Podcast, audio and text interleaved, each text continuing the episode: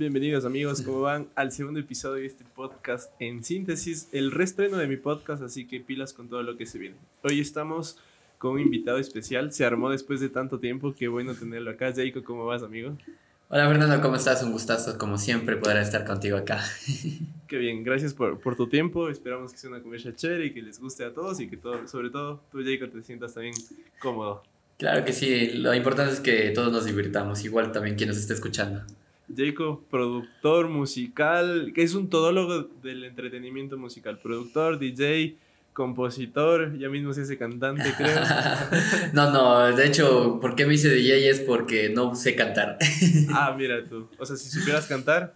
Uy, ya me hubiera hecho tranquilamente músico de largo. Bacán.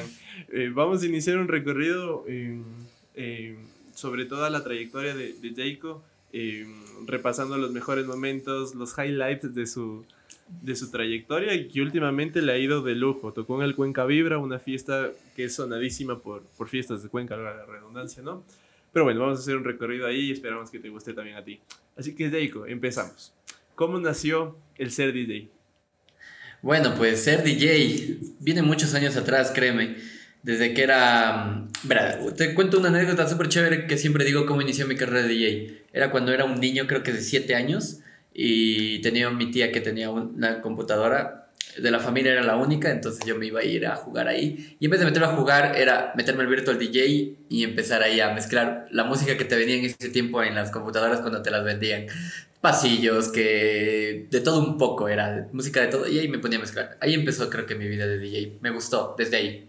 Qué bien. Eso, niñito, ¿no? Niño, niño, prácticamente. ¿Y, y la música, te acuerdas que escuchabas, tal vez?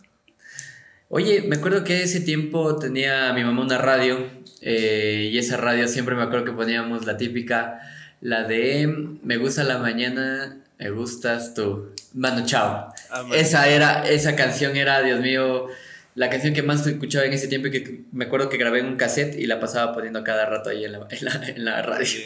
Qué bien. Yo, yo, yo me acuerdo de ahí que que con mis tíos cuando vivía con ellos era full rock en cambio. ah, ¿en serio? Tengo anécdotas de estar ahí cabeceando en la sala, una locura, sí, total. Qué bien. Sí, yo, yo podría decir que fue música de todo, porque mi familia, donde yo iba, era música de todo, música nacional, merengue, salsa, cumbia, siempre he sido una mezcla de todos los estilos. No tengo uno así. Y creo que eso te, te ayuda a la larga, que a veces no nos damos cuenta, pero a la larga te ayuda como a, comprender más, y más si te dedicas ahora con el tema de composición y demás, a cachar más sonidos, a entender un poquito más cómo funciona todo, y creo que nace desde estas pequeñas cositas, ¿no? Sí, sí, y ahora que lo pienso también, pienso lo mismo. Qué bacán. Entonces, empecemos a hablar sobre tu época de, de DJ. ¿Cuándo nace? ¿Te acuerdas del primer show más o menos? ¿En qué época fue? Claro que sí, eso viene desde ya dar mi primer show fue en el colegio, la verdad. En colegio tipo noveno, décimo año fue cuando ya di mi primer evento para mis compañeros ahí de curso que era el cumpleaños de una amiga y me dijo, oye, ¿quieres tocar? Y yo, claro que sí, de una. Desde ahí inició y de ahí evolucionó, la verdad evolucionó bastante. De ahí me fui por festivales, me comencé a gustar la música electrónica me metí a tocar en algunos festivales eh, importantes, ya con bastante gente, ya fueron mis primeros shows con más de mil personas, pero aún así me di cuenta que todavía no arrancaba y yo no pegaba tan fuerte como DJ ni en mi propia ciudad. Entonces, de ahí fui ya hasta el tiempo de la universidad, prácticamente que ya entré como DJ residente en Cubic. Eh, y de ahí me fui al mundo crossover, volví al crossover, que es para los que no saben qué es el crossover, es mezclar música de todo, desde reggaetón, que si pones una cumbia, que si pones un merengue, una salsa, de todo. Eso es un DJ crossover. Y volví al crossover y pues comenzó a irme súper bien. Kubik me, aportó eso en mi carrera musical, que fue el darme a conocer en la ciudad. Y ya pues ahí comenzaron a armarse buenas farras y la gente comenzó a hablar. Así es aquí. Y creo que en forma general así es en todo cuando la gente comienza a hablar de algo es porque está pegando, está sonando o simplemente es bueno y fin. Exactamente, y ahí fue que la gente comenzó a hablar del boca a boca, Jacob se comenzó a dar a conocer ahí. Qué bien. Pasaste por estos festivales, empezaste en el colegio para tus panas, todo bien. También había un festival, no recuerdo el nombre, en el técnico que fue tu colegio. Ah, ya. Ese festival, de hecho, yo lo creé. Ah, Fue el Tech. sí, era el Tech Fest. Fue un festival de música electrónica. Como en ese tiempo fue el auge de la música electrónica. Comencé a invitar amigos, panas que vayan a tocar. Y sí, fue un festival súper chévere. Lastimosamente lo acabamos de hacer hasta el- un año antes de que empiece esta pandemia. Y no sé si volveremos, todavía está eso en hablar, pero un festival increíble. Para que siempre le metí mucho amor a eso. Qué bien. Y es lo chévere de dejar un pequeño legado, ¿no? En todo lo que estamos y, y esa es una forma bastante chévere de, de darse a conocer y sobre todo seguramente alguien ve a ti y dice que cabrón, yo quiero estar ahí como él tocando y por ahí puede salir eh, otro DJ chévere de la ciudad, ¿no? Claro que sí, aquí como dije siempre hay pastel para todos y ojalá más gente pueda salir y darse a conocer en este mundo de lo que es DJ. Fuiste evolucionando, tocaste en festivales, decías que a pesar de eso no, no eras muy pegado en la ciudad, pero llegas a Cubic. Cubic creo que es una parte importante en, en tu despegue, digámoslo así. Sí. porque te hizo conocer, tocaste en más fiestas, lograste eh, empezar a organizar eventos. ¿Cómo fue ese paso por Cubic? Eh, sí, exactamente como lo dijiste. Yo a Kubi le debo eso de haberme dado a conocer en la ciudad. Y de ahí fue dar el paso a comenzar a armar mis propios shows. Ya la gente comenzó a contratarme, que comience a dar eventos ya fuera de Cubic. Y yo quería darle un valor agregado, la verdad. No quería ser el típico DJ que solo iba, tocaba, todos pasaban bien y ya, y se acababa la fiesta. No, yo ya comencé, creo, puedo decirlo así, yo fui de los primeros en comenzar a armar los shows en Loja para lo que es DJs, ya con una iluminación, que ya se pidió una iluminación en específico, que los equipos, que ya hablar con la gente, interactuar, ya comenzar a hacer incluso videos, los vi- pequeños videos after movies que armábamos para redes sociales. Eso fue súper importante, que también ahí en esa parte me ayudó Piero Álvarez, con quien empezamos a hacer ese proyecto. Y fuimos de los primeros en la ciudad en tratar de hacer esto. Ahora ya he visto que varias, gen- varias personas lo hacen, incluso ya se hace como un requerimiento prácticamente, que ahora ya se tiene que mostrar un show, que equipos igual, que los DJs ya sacan sus videos y eso me parece súper cool porque se evolucionó bastante en esa parte y puedo decir que ese fue el valor agregado que comencé a darle yo a mis eventos, ya interactuar con la gente, todo eso. ¿Cómo, cómo entraste a Cubic? ¿Cómo entraste antes de, de generar todo esto? Que en realidad yo he podido colaborar contigo en algunas ocasiones y se nota el profesionalismo. O sea, uno desde fuera que entiende lo mínimo, que solo piensa que es poner una compu, un parlante y poner música. Pero en realidad es complejo. Pero antes de llegar a esto, ¿cómo entraste a Cubic? ¿Cómo, cómo lograste hacer ese clic con, con este bar? Bueno, eh, me llevaba con los, ya una amistad con los dueños que cambiaron en ese tiempo y justo adquirieron el club y de ahí me, me escribieron a mí.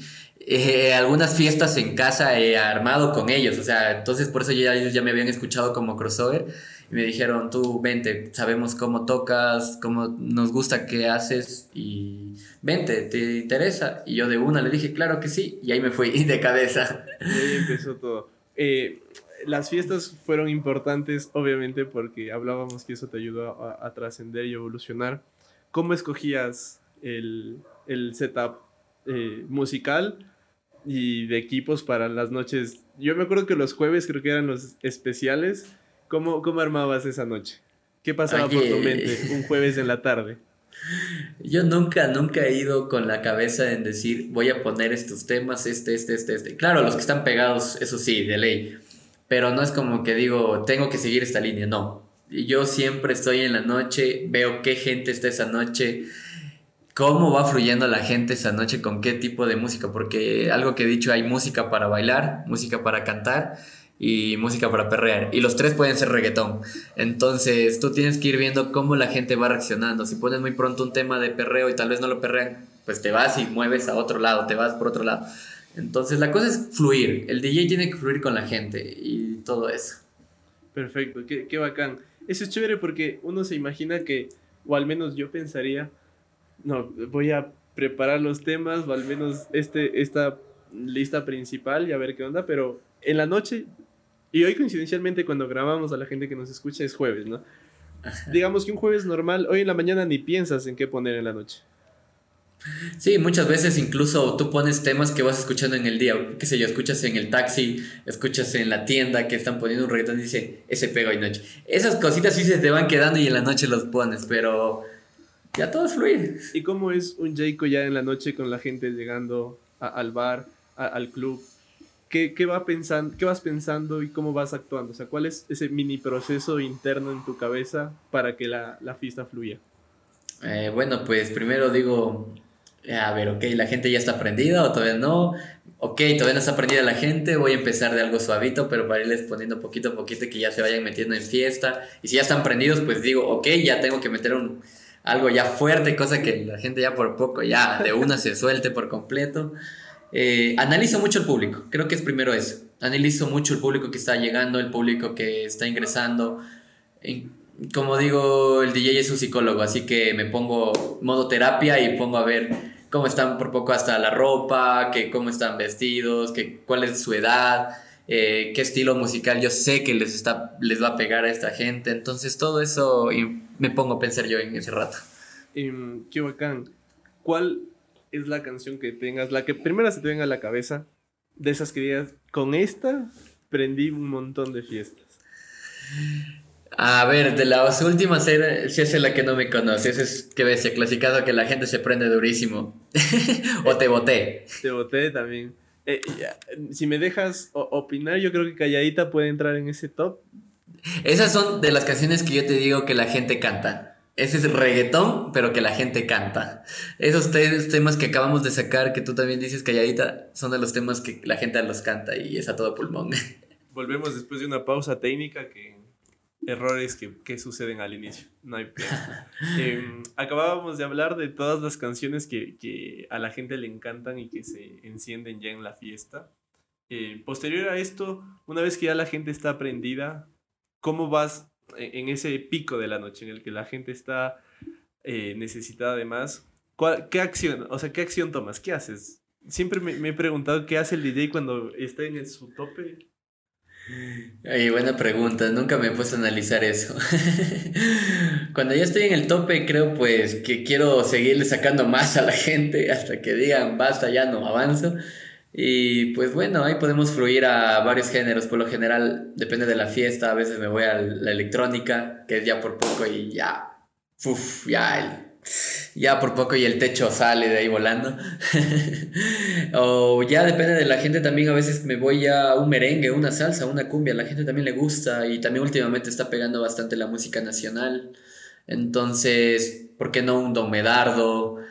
Y los comienza a hacer bailar ya un poquito ya más bailable y que la gente por poco ya saque toda la alegría que tiene adentro que todavía le falta y sacar.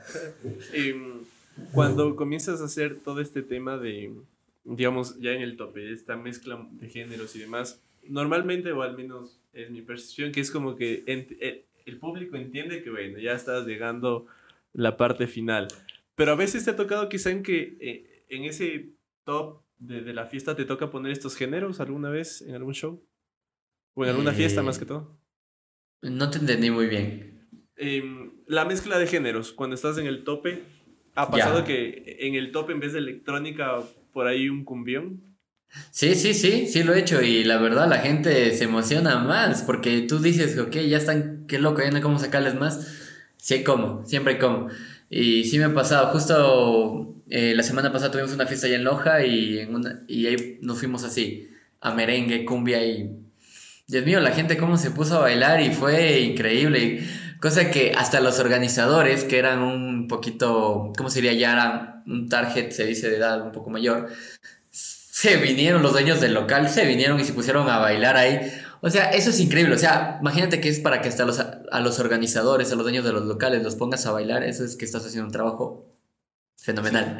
E, eso es firma eh, de, de un próximo show, sí o sí. O sea, Qué bacán. E, eso es algo que no, no me he preguntado si es que los organizadores en algún punto de la fiesta les deje ahí y se pongan a bailar. Me ha pasado varias veces que sí. Qué bien. Em, se acabó un poquito el 2019 en un top, creo, alto en tu carrera, ¿no? Eh, muchas fiestas, muchos shows. Eh, a nivel local en Loja se, se movía mucho y a nivel Ecuador se estaba dando también mucho. Eh, vino el COVID y fue como un bajón, ¿no? Eh, sí, definitivamente fue un golpe duro, bien fuerte. Pensé que los eventos o mi carrera en sí no volvería a ser la misma, la verdad. Sí, tuve full miedo. Pero gracias a Dios en estos meses que un poco se ha vuelto a reactivar las, eh, se ha vuelto a reactivar la situación de los eventos y todo eso. Ha sido increíble y Dios mío, y me ha demostrado que no, que ha sido, ahorita viene con más fuerza incluso que cuando lo tuve antes de que empiece esta pandemia. Eh, y fue algo increíble porque imagínate, solo octubre, que fue este mes de octubre, tuve cuatro shows seguidos. Seguidos, seguidos, seguidos. Cuatro shows que tenías que dar noche tras noche, tras noche, tras noche, sin descanso. Y yo feliz, porque para mí, si tú haces lo que te gusta, no lo tomas ni como trabajo, sino es como que, wow, qué increíble. Y le metes más ganas. En, en la pandemia también te presentaste virtualmente en un festival de Manta, si no estoy mal, ¿no? Exacto, sí. eh, también colaboramos con gente, con el Festival Mariana Fest, que es de la ciudad de Manta, un festival inmenso que lo hacen junto al mar. O sea, es físico, pero por cuestiones de la pandemia lo comenzaron a hacer shows virtuales. Y yo lo hice desde mi ciudad de Loja. La, la mayoría de DJs que se presentaron en, eh, en este tipo, en este formato de eventos, lo hicieron desde la ciudad de Manta. A mí también me propusieron que lo haga desde Manta, pero por cuestiones eh, un poco económicas y también cuestiones de show. Yo quería demostrar algo diferente y quise demostrar algo desde mi ciudad y fue un video increíble. No se lo tienen, en serio, si es que están aquí escuchándonos ahora, vayan a mi canal de YouTube, estoy como JQC. Eh, se los digo, eh, fue algo que lo trabajé muy fuerte, fue algo duro, pero el resultado fue increíble. Tienen una vista increíble de mi ciudad, un setup eh, que armamos súper chévere con iluminación, con tomas de drones, todo. O sea, fue algo súper chévere. Y de hecho, ese video fue algo que me abrió muchas puertas para estos shows que se vinieron a partir de que ya se comenzó a reactivar la situación.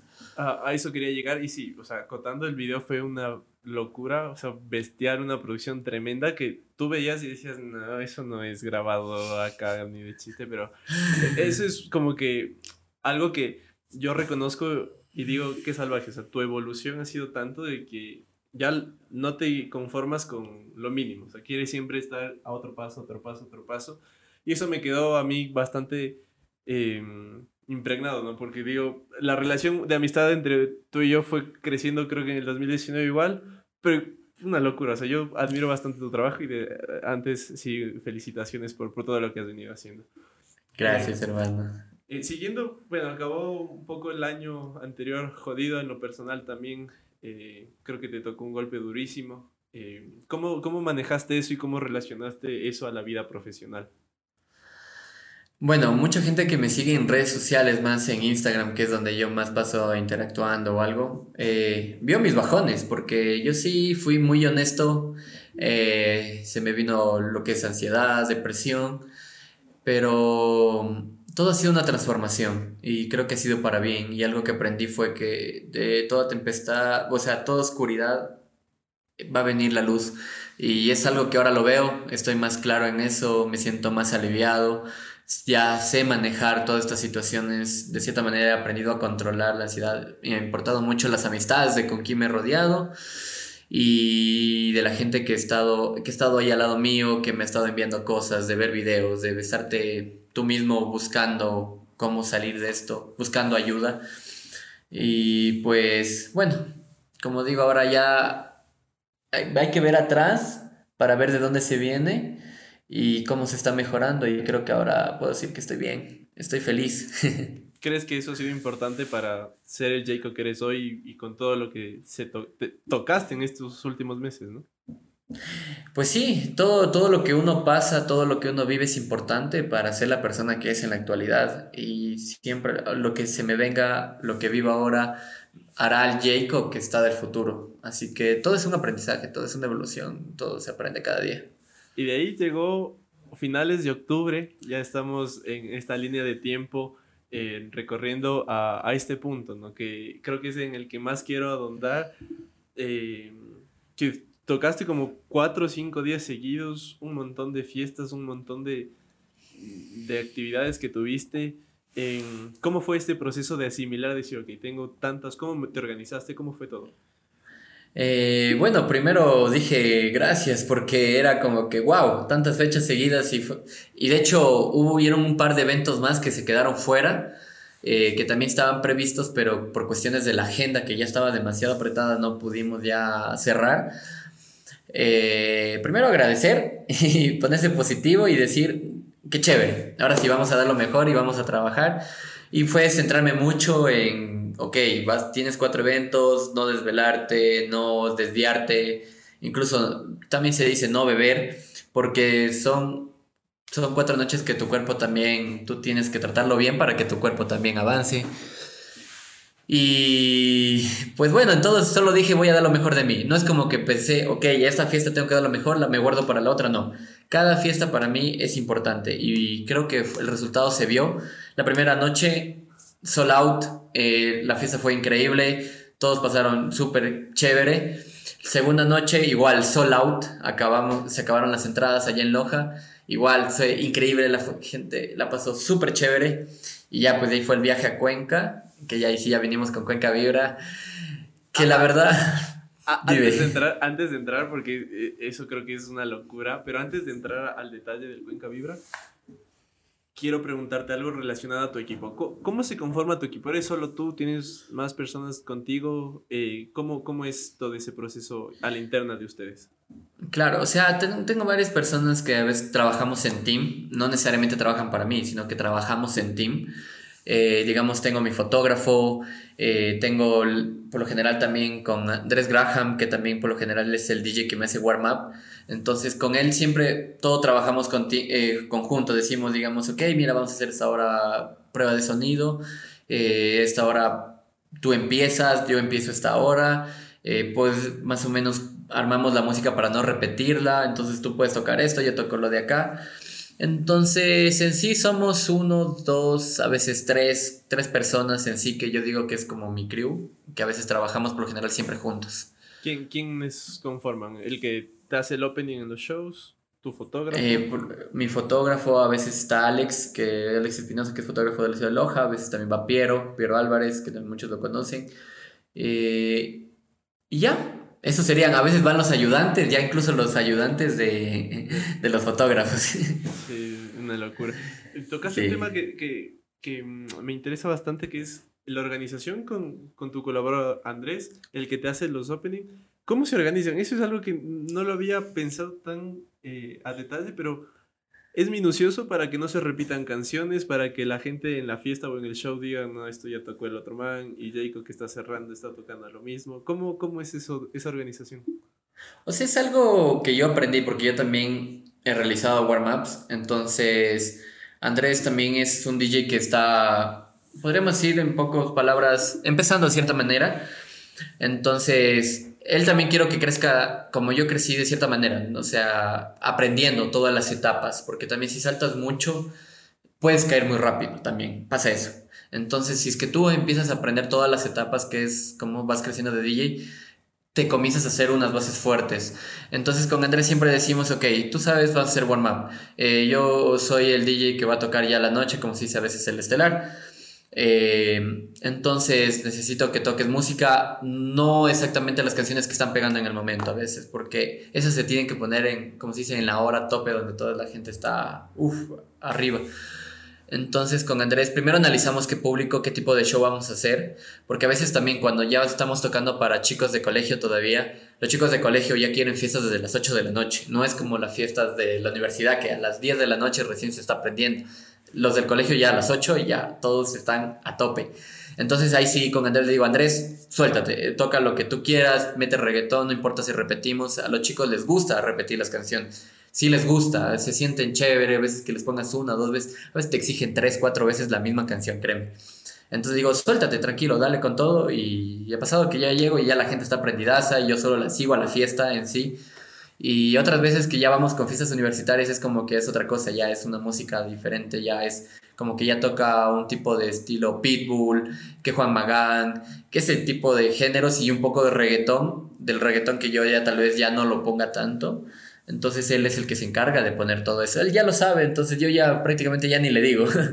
Ya lo tienen bien trabajado. Ya, ya, ya lo tiene bien trabajado. Y ya él, cuando ya tiene sus shows propios, ya él sí, obvio, ya se suelta. Él aprende de mí, digamos, a veces ve qué temas yo pongo, entonces aprende ya en sus shows, ya pone ya su estilo y ya sabe que ir, cómo manejar la fiesta. Qué bacán. Y se me estaba pasando por alto, eh, el 2019 creo, eh, hiciste también un, un, mini show ahí en la, en la UTPL Em, que fue de... Em, cuando ingresan los chicos nuevos, ahí en el coliseo. Ah. Eso fue algo increíble. Yo creo que no me acuerdo si fue a finales del 19. Yo estaba ahí en FEUTPL y fue una locura saber que una universidad, que también eh, un, una nota de, de admiración a la que ha evolucionado tanto que un día nos llegaron y nos dijeron queremos hacer una fiesta de, para iniciar el periodo con los chicos nuevos y nosotros, fiesta, Dios mío, ¿en serio una fiesta? Y se pensó y dijimos, bueno, el mejor DJ que tenemos relación y que conocemos es Jake. Así que les pusimos la carta sobre la mesa, se encargaron y se armó un show, pero creo que en la vida ellos van a tener un show como ese, ¿no? ¿Cómo, cómo, fue, tu, cómo fue tu apreciación y cuando ya conociste que Lau quería hacer eso? Oye, sí, verás, como yo también estuve estudiando ahí en la universidad, en la misma universidad técnica, eh, nunca, nunca se había dado eso de que venga, lo que se daba eran las novatadas, pero eso lo hacían cada carrera, pero que la universidad te arme una fiesta, la universidad, no, nunca se había dado. y cuando me dijeron, oigan, queremos, queremos hacer que presentes un show de, en el polideportivo y todo eso, eh, pues dije, claro que sí, vamos de una. Y, sí fue un reto porque decían como que, imagínate, en una hora armar una fiesta en una hora primero es un reto. Aparte de eso, nada de alcohol, nada de bebidas es otro reto porque quieras o no, el alcohol, como dijo un amigo, te timbra y ya te pone la ondita, pero de acá era nada de alcohol, nada de eso. Era, fue un reto chévere y justo con los chicos del, del grupo de baile moderno de la universidad, que fueron un apoyo incondicional para que esa fiesta se dé también. Que ellos comenzaron a sacar a los chicos, porque los chicos son nuevos en, el, en la universidad, eran tímidos, qué miedo, qué vergüenza, no se sueltan de un. Y vos solo tienes una hora para que ellos se suelten, ya bailen. Entonces los chicos del baile moderno comenzaron a sacar uno por uno, se comenzaron a soltar poco a poco. Y cuando ya nos dimos cuenta, es, en el polideportivo se armó un fiestón, que cosa que toda la universidad dijo, ¿qué pasó en el polideportivo? sí. O sea, imagínate los que ya estábamos a punto de salir, decir, ¿qué onda? Porque ellos pueden tener una fiesta y nosotros no, pero eso es algo que la universidad creo que ha ido entendiendo, el, el ir evolucionando. Em, yo ayer comentaba... Dime, dime. No, no, decía, somos jóvenes eh, y los que entran a la universidad son jóvenes y lo que les gusta también es divertirse. También es una parte importante de tu crecimiento, también como te haces profesionalmente, el entretenimiento. No vas a ser unas personas súper serias y por poco no, no, no tenemos que divertir. No, no es así tampoco la vida. Eso te comentaba. Yo ayer conversando con unos padres, decía, sí, la, universidad en realidad ha evolucionado tanto, tanto que ha permitido que se creen un montón de clubs, que, que hay una diversidad. A pesar de la línea marcada, creo que ha dado un paso bastante grande a, a entender la diversidad de, de, una universidad y siendo una de las pioneras acá en el sur del país, ¿no? Exactamente. Eh, bueno, este era un punto que quería tocar que, que, me había acordado recién y que me parece algo interesante de que una universidad dijo, ok, ven Jacob, vamos a hacer una fiesta sin alcohol de una hora para los jóvenes nuevos. Y que tú ves los videos en redes, tú subiste, me parece, un after movie también. La universidad subió publicidad y era una locura, pareció un fiestón, ¿no? Esa cosa que, que dices, wow. No parecía, fue, fue, fue, fue un fiestón. sí, sí, siempre tengo after movies de esos, así de presentaciones como esas en mi, en mi Instagram, así que las por ahí pueden darse una vueltita. También, sí. ¿Cómo estás en Insta? Como jaco.se. Si no saben cómo se escribe Jaco es J-E-I-K-O.s. Bacán. Em, bueno, ahora sí retomando la línea del tiempo, después de este paréntesis, em, vino el Cuenca Vibra. El Cuenca Vibra, yo no he tenido la chance de ir como tal y, y disfrutarlo al 100, pero desde hace un par de años se posiciona en una de las fiestas más importantes eh, en esta época del año, sobre todo en fiestas de Cuenca. ¿Cómo fue? Eh, ¿Tú te acercaste hacia ellos? ¿Ellos se acercaron hacia ti? ¿Cómo fue ese primer eh, contacto? Yo siempre siendo honesto, yo me acerqué a ellos, les dije, vean mi trabajo. esa fiesta es tan importante porque viene gente de Guayaquil, gente de Loja y gente de Machala. Como que Cuenca está en el centro de esas tres ciudades y toda la gente se vota para acá. Por, eso es tan conocida esa fiesta igual.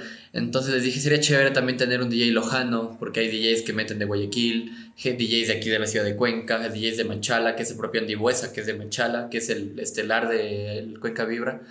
Eh, entonces yo lo que siempre veía es que nunca había un DJ de Loja, nunca había un DJ de Loja Loja. Yo pues fue y dije, oigan, yo quiero ser el primero, siempre he querido ser el primero en varias cosas. y les dije que revisen mi trabajo, que, que, vean cómo he sido. Y eso es parte fundamental, mi feed de Instagram, donde ven los videos de Aftermovies de otros eventos, de otras fiestas, cómo se ha movido. Entonces dijeron, Jacob, encantadísimo, vente a trabajar con nosotros. Es, tienes dos días de tocada. Y yo fue como que... Y en, el, y en el main stage, o sea, es como que para que un DJ que vaya por primera vez a Cuenca Viera, que uno lo manden al principal, al, al el escenario principal, es pues, wow, increíble. E, eso es porque algo estás haciendo bien. Algo estás haciendo bien, exactamente. Em, aquí me agrada lo que dices, que tú te acercaste a veces ese, ese primer paso nosotros siempre esperamos que suceda, pero no hacemos que suceda. Y ese, esa, esa reflexión es bastante interesante porque te llevó a una de las fiestas más sonadas de esta época del año. ¿Cuántas personas más o menos? ¿Tienes idea de...? A ver, ese festival ingresan unas 3.000, 4.000 personas tranquilamente, porque fue un festival prácticamente. Ahora fueron de dos días. Eran varios escenarios, no es solo hay uno. Hay tres, cuatro escenarios así. Y eso que este año estuvo un poquito limitado, porque como estamos saliendo de una pandemia, hay muchas regulaciones que todavía los COEs no permiten hacer, entonces hubo limitantes incluso para que eh, un poquito de gente se disminuya, pero en sí, si esa fiesta hubiera sido tal vez en otro año, esa, eso es a reventar, pero público a mil. No te sientes apretado y todo incluso. Claro. Em, tocaste el 31 y el primero, creo, ¿no? Exactamente, el primer día del festival y el segundo día. ¿Qué pensaste? Y el primer... Dime, dime. A, eso voy. ¿Qué, ¿Qué, pensaste el 31 por la mañana? Ya cuando decías, hoy es el día, ¿cuál era tu, tu mindset ahí? ¿Qué, ¿Qué, qué, tenías en mente? Bueno, dije, voy a dar lo mejor de mí y tenía un horario que era de warm-up, como se dice, a mí también me toca hacer warm-up. Entonces yo tenía de 5 a 7 de la noche y dije, ok, tal vez no tenga mucha gente, pero algo que una persona siempre me enseñó, dijo, da lo mejor aunque tengas una persona bailando al frente. Y eso siempre se me queda en la cabeza y siempre trato de acordarme. Eh, quiero que sea mi zen, como se dice. Eh, el hacer eso. Entonces, por cosas de la vida, Dios ese día me bendijo, no sé qué pasó. Terminé tocando de 8 de la noche a 10 de la noche. Una hora espectacular, que créeme para los shows y tipo de evento que es, es un horario súper bien. Eh, para empezar, incluso demasiado bien, diría. Y empecé así, desde que empezó a llegar gente, y un rato que me que tenía una luz que yo no podía ver al público, porque cuando tú estás en el escenario no es lo mismo que estar abajo. A veces, muchas veces incluso ni siquiera ves el público, no avanzas a ver porque la luz no te deja ver. Y yo no veía nada cuando ya un rato cogen y apagan esa luz y yo veo que la gente ya ha estado bailando y estaba full. yo me quedé, dale, dale Tilinko, sí. Oye, wow. Y incluso todavía no subo los videos a mis redes sociales. Estoy por subirlos en estas semanas porque estoy subiendo poco a poco contenido de todos los eventos porque eran cuatro eventos seguidos y entonces estoy poco a poco. Y en los videos que voy a subir a mis redes van a ver la cantidad de gente que había.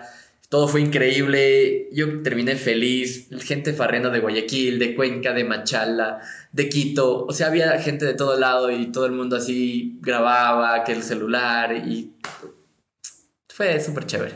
no puedo decir nada. Una locura. Acabando el primer día, ya acabaste de tocar, llegaron las 10 de la noche, te bajaste del escenario. ¿Qué fue lo primero que dijiste?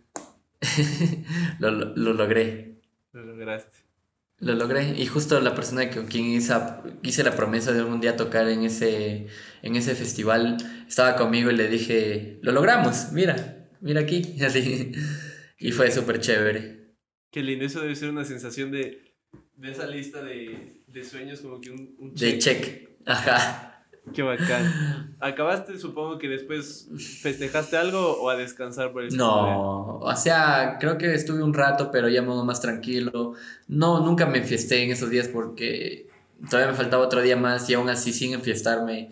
Ya el último día sí me, ya, ya lo sentía el peso del cuerpo que ya decía, oye, vamos a descansar. pero yo dije, no, no, vamos a darle con todo igual Así que, pues nada, ya el siguiente día ya fue en el horario normal. Tuve, como te dije, tal vez ya no tuve el mismo público del día anterior, pero aún así traté de dar lo mejor, di lo mejor y igual hice bailar, aunque sea hoy 3, 4, 5 personas, igual así hice bailar. Para mí es igual de importante. ¿Al siguiente día igual tocaste en el mismo horario? Eh, ya, no, ya fue de 5 a 7. ya me tocó el horario normal. Incluso me pasé hasta las 8. pero igual, o sea, tú sabes, una fiesta full se llena a la hora, qué sé yo, tipo 9, 10 de la noche, pero igual, como te digo, siempre hay que dar lo mejor, aunque sea un, para una sola persona.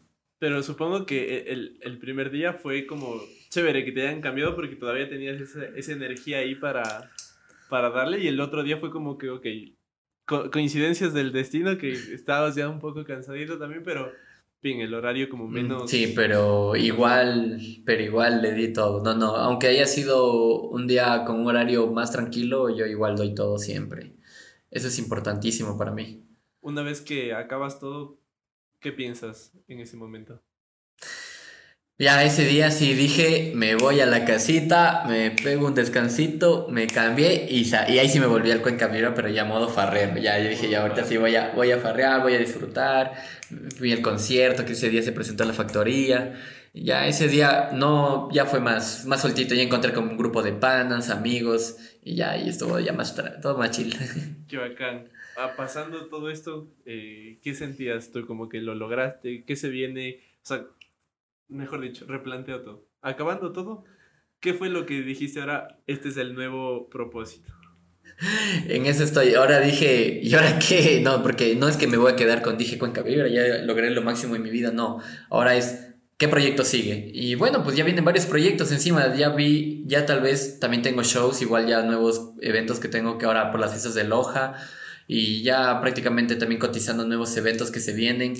Eh, pues fuera de eso ya se viene ya mi parte musical, porque ya shows, todo bien, vamos con eventos, chévere, pero también ahora ya se viene otro plus que siempre digo, hay que un DJ o la persona, si te quieres, si quieres hacer lo que te gusta y quieres ganar y darte a conocer, es, tienes que dar un valor agregado. Y pues ya se vienen mis canciones de reggaetón ya creadas por mí, ya se vienen los primeros temas, se viene merch por ahí también, que es una marca de ropa también que estamos trabajando, que ya para los que están escuchando aquí, Estábamos trabajando entre Fernando y mi persona. Se vienen cositas, diríamos. Se vienen cositas por ahí, una marquita. Entonces, eso, ese es mi, mi siguiente paso. Eh, mi, mi, canción, pegar bien mi canción, que mi canción pegue a nivel nacional, tratar de establecerla al menos en la ciudad de Loja, Cuenca. Y si es que la puedo marcar bien nacionalmente, pues obvio, eso, ese es mi objetivo. Pero a veces también uno tiene que se realiza con el mercado y cómo es la cosa y también cómo está uno económicamente en este momento, porque para la música, si uno quiere también hay que meter también dinero de por medio. Y, y, hacemos este paso para la última fase de, de esta charla que está bastante chévere, que es el tema de componer ya. O sea, pasaste una trayectoria de, de shows, de fiestas, culminándolo creo como en la, en la cima con, el, con una de las mejores fiestas de, de acá del sur del país. Em, ¿Cómo es pasar de armar, por decir, un set list de canciones, de, analizar un público especial, porque a la final ya, ya se definió y tú no tuviste el trabajo de definir, sino se define solo, a definir todo lo que lleva detrás una canción? ¿Cómo, cómo es todo este proceso? bueno, pues eh, esta canción ya, la que va a salir actualmente, eh, ya la he trabajado desde un año atrás y eh, creo que influye mucho igual tu público, la gente para quién más estás tocando, la gente que más va a tu show, la gente que, qué target es tu gente a la que en tus eventos está yendo. Entonces, para mí fue como que un sonido bien reggaetonero, bien perreable, algo que, que sea bien fiestero. Eso es importante, creo que ahora que yo me he fijado mucho para sacar música, tiene que ser eh, un reggaetón fiestero. Eh, y que pegue en radios y en fiesta, más que eso es lo que yo me enfoco, porque yo es donde yo estoy presente. Yo te quiero estar presente en las radios y estar presente en las fiestas. Entonces, así como íbamos al reggaetón que hay para cantar, reggaetón para perrear, reggaetón para bailar más así chévere con tu pareja o con quien estés, yo dije, yo quiero hacer un reggaetón para perrear, porque ese reggaetón es el que está más en las fiestas, yo quiero ese reggaetón que esté, que también pegue en la, en la radio, eh, más que para cantar es eso, que se te quede rápido en la cabeza, que rápido le tengas el coro y que digas, ya, ya te la sabes, solo con que tú te la pongas unas dos veces la escuches y ya se te queda en la cabeza. Ese es mi objetivo. Y bueno, pues he estado colaborando ahí con, he buscado, como dije al inicio de la entrevista, yo no sé cantar, pero me busco la manera de que salga la música. Entonces yo quiero hacer, el, yo hago los beats y de ahí eh, busco el cantante, el reggaetonero, el que se vea que pegue con ese beat, porque ahí ya tienes que ver tonalidades y todo. Ya, ya no más técnicos ahí. Entonces, que aunque peguen el beat y de ahí sí, grabemos, yo le envío el beat, eh, por lo general ellos lo componen, ellos escriben y de ahí sí, grabamos y vemos cómo vamos, lo, lo sacamos el tema y ya, yo ya tengo ese tema ya acabadito ya hace mucho tiempo. ¿Y, y cómo, cómo creas el beat? ¿Cuál es, supongo que te encierras un, un periodo en tu cuarto, en tu estudio, y eh, con las personas cercanas que te ayudan, pero ¿cómo es el momento en que estás frente al computador y dices, ok, estoy en cero, ¿qué hago? bueno, yo ahorita es como, tampoco me creo que ya soy, que ves si tengo una carrera full larga de productor, no, de hecho ahí es donde me toca a mí ahora este, imponer, como se dice, o sea, ya demostrar. Eh, me inspiro mucho en los artistas que sigo. Entonces, digamos, ok, ¿qué vamos? Vamos a escuchar temas de J Balvin, el álbum de J Balvin, el álbum de Bad Bunny, el álbum de Joe Willy Randy, que por lo general hay mucho más perreo, el, las canciones de Guaina. Y más o menos ahí ya dices, ok, este tema me gusta, me encanta, me gustaría hacer un tema similar. Entonces de ahí coges sonidos, vas escuchando sonidos, vas, vas probando, probando, probando. Y como que ya, por lo general, si nos damos algo técnico, tú sabes qué sonidos son para este tipo de reggaetón, qué sonidos son para ese otro tipo de reggaetón. Entonces vas cogiendo, si ya vas sabiendo qué tipo de reggaetón quieres hacer, vas cogiendo los sonidos y vas incorporando. Y ya, hasta que va quedando, va quedando, va quedando. Entonces yo creo que es mucho de inspirarse de los artistas que están pegando en el momento. ¿Cómo es mi proceso ahora? Tal vez después ya no sea así, ya después ya yo sé a quién imponga los sonidos, pero ahora es, digamos, tú coges los sonidos que los reggaetoneros o las canciones que están pegando en el momento eh, están imponiendo. Entonces tú coges esos sonidos y vas comenzando a armar tus canciones.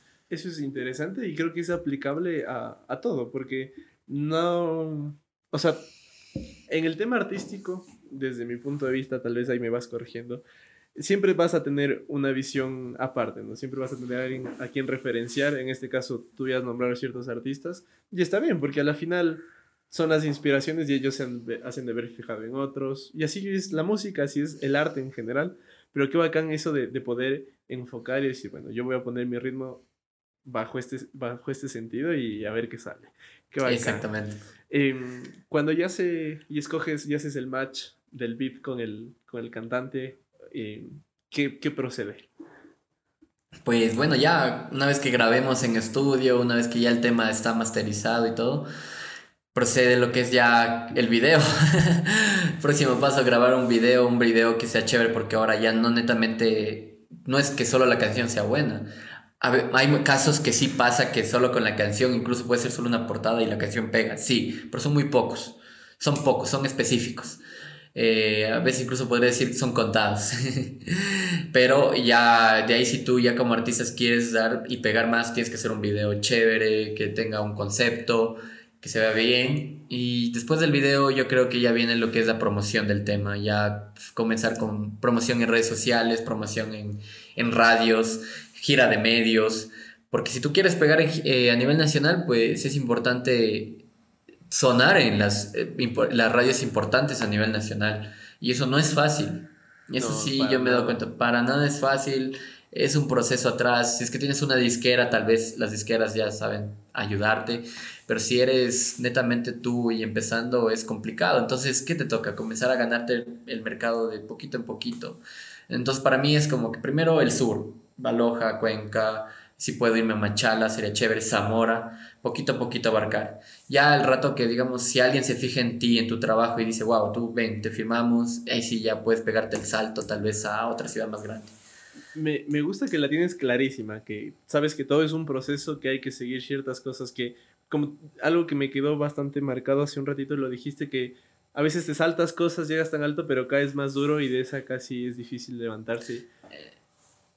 Exacto, si vas llevando tu camino, como si poco a poco y vas pasando todas las fases, te vas a hacer unas bases bien fuertes. Y si es que vueltas, te pegas de una arriba con un tema sin saber cómo promocionarte, sin saber cómo se hace lo de la radio, sin saber cómo es esto, cómo es lo otro, eh, pues cogen, te dejan ahí y te toca a ti por ti solo, caes ahí mismo porque no tienes las bases suficientes para hacerlo. Es la importancia, creo, de los procesos que a veces mucho se habla, pero poco se entiende y peor aún poco se practica. Creo que es el ejemplo clarísimo de esto.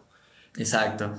Em, haces el match, ya contaste todo este tema de post hacer match. Em, ¿Y qué se viene? O sea, ya tienes algo grabado por ahí. La otra vez escuchábamos un par de, un par de samples que tienes ahí.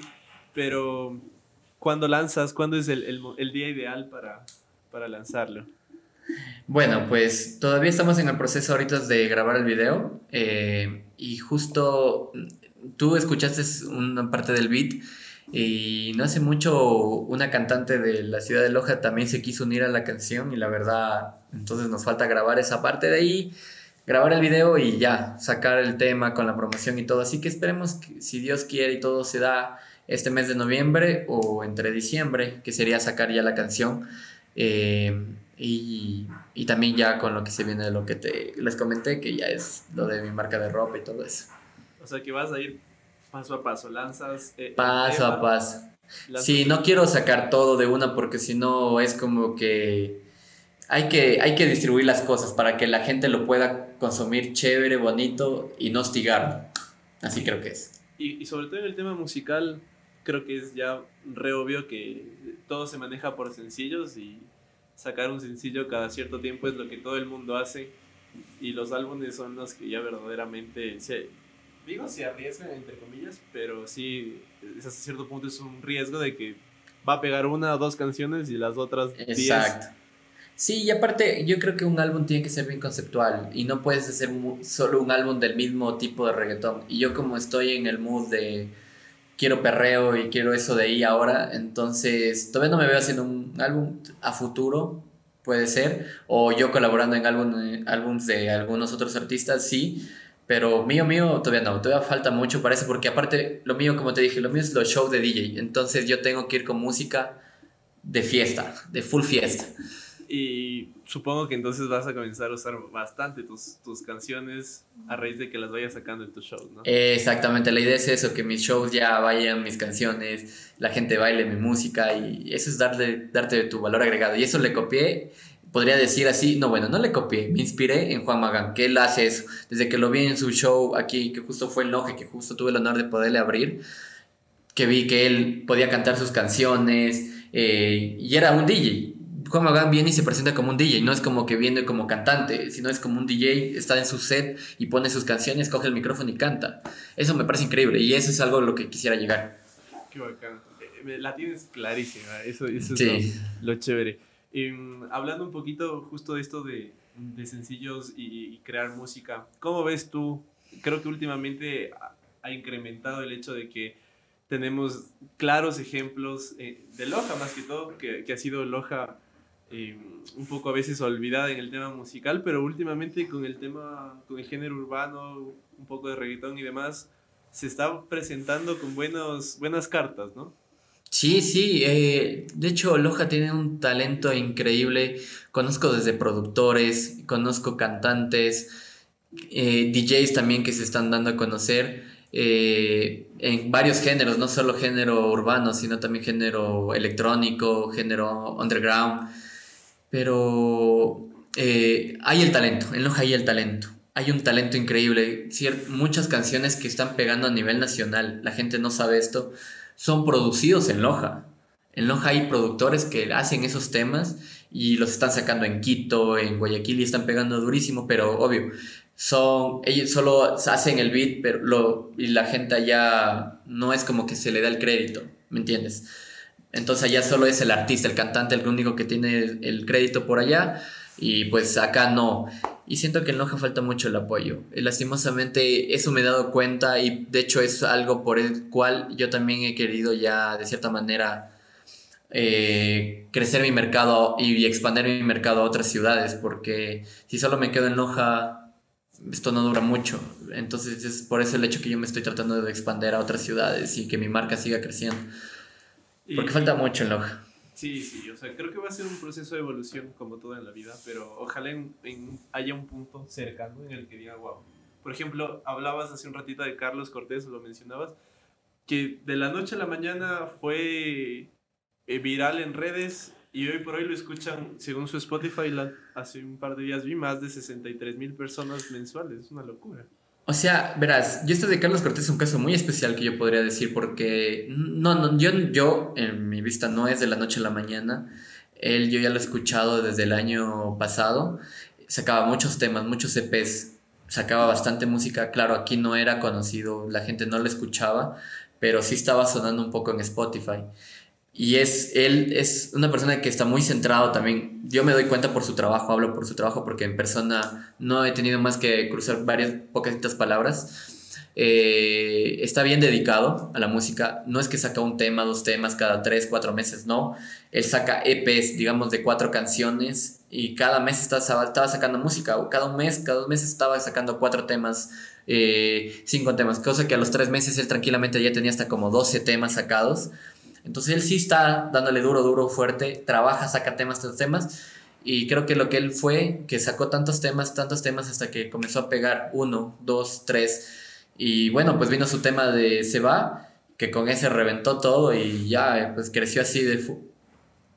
Pero es un trabajo fuerte, no es creo que de la a la mañana. E, eso justamente uno desde fuera siente, y, no digo que así sea, obviamente. Ah, claro, no, sí, sí. Siente como que ayer no lo escuchabas y hoy qué salvaje ya pega, pero claro, lo que tú dices es totalmente cierto, que es un trabajo constante de meses, de años, y que a veces es ahí donde nos caemos. Y, y por, por, eso también ah, traigo a colación lo que hablábamos hace un ratito de que todo lo que tú hablabas que te pasó el año pasado, todo, todos esos problemas te sirvieron de impulso para hoy seguir y estar más de donde estabas hace dos, tres años. Entonces, creo que es bastante importante y qué bacán que, que por ejemplo, es, eh, es un clarísimo exponente, digamos, de lo que está pasando acá en Loja, ¿no? Y además tengo conocimiento que hay varios proyectos más en curso, ¿no?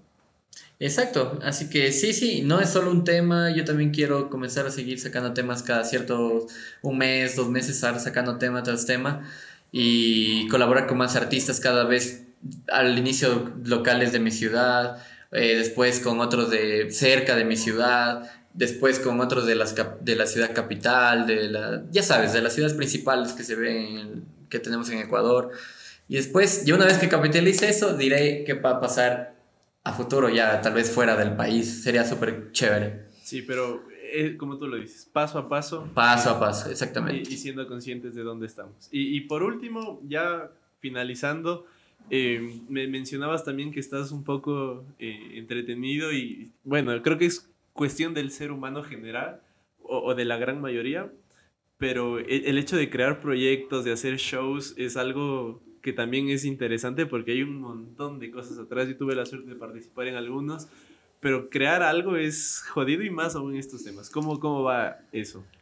Bueno, sí, pues ahora estoy también metiéndome un poquito en lo que es producir eventos. Eh, con eso me refiero desde el escenario, iluminación, cómo va a ser un show. Incluso quisiera colaborar con artistas así del género urbano para comenzar a producir sus shows. O sea, me refiero cómo, porque todo eso lleva gente atrás de como que, ok, vas a empezar así, en esta parte vas a hacer esto, en la otra parte va esto, aquí apagamos luces, aquí, no sé, en la pantalla tiene que salir algo así.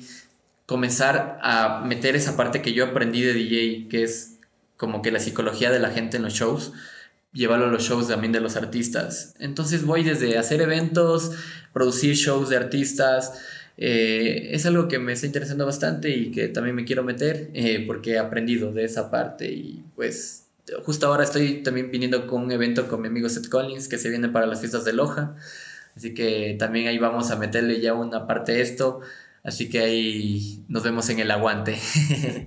para cuando salga esto, que espero sea este fin de semana, estamos grabando jueves 11 por si acaso, ya va a iniciar la semana de más importante creo para Loja, ¿no? Exactamente, que vienen las fiestas de Loja, entonces por ahí vamos para... Entonces la fiesta se viene para el 19, así que ya saben chicos, para los que están escuchando por acá.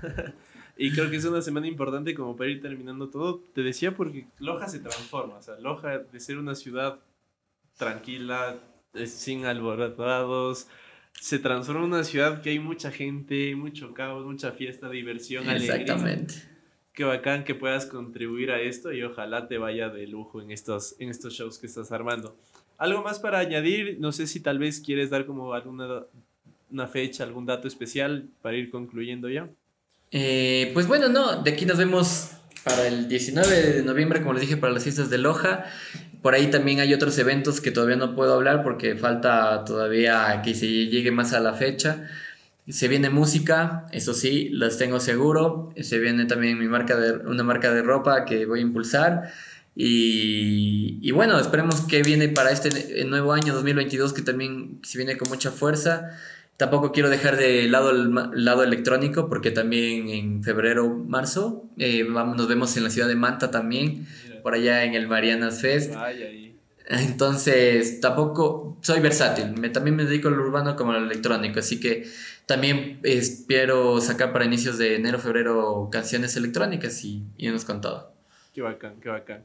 De seguro te voy a ir de lujo. Gracias nuevamente por, por tu tiempo. Creo que ha sido una conversa bastante amena. Y bueno, algo que voy a rescatar es el, el, estar consciente de dónde estamos y sobre todo estar consciente de que es paso a paso. Creo que... Exactamente, y gracias también a ti Fernando por la invitación, ha sido un placer y esperemos nos vemos una próxima por acá también. Sí, sí, de seguro para Fiestas de Loja ahí, ahí vamos. Eh, de acá, a toda la gente, recuérdales tus, tus redes. claro que sí, Pueden encontrarme en todas las plataformas, ya sea YouTube, Facebook, Instagram como jaco.es o jaco.es. Así me van a encontrar siempre, J-E-I-K-O.es. Así que pilas. Esto es el episodio de 2. Nos vemos el otro fin de semana o cuando se sube el siguiente. Nos vemos. Bye. Adiós. Qué bacán. Salió bacán.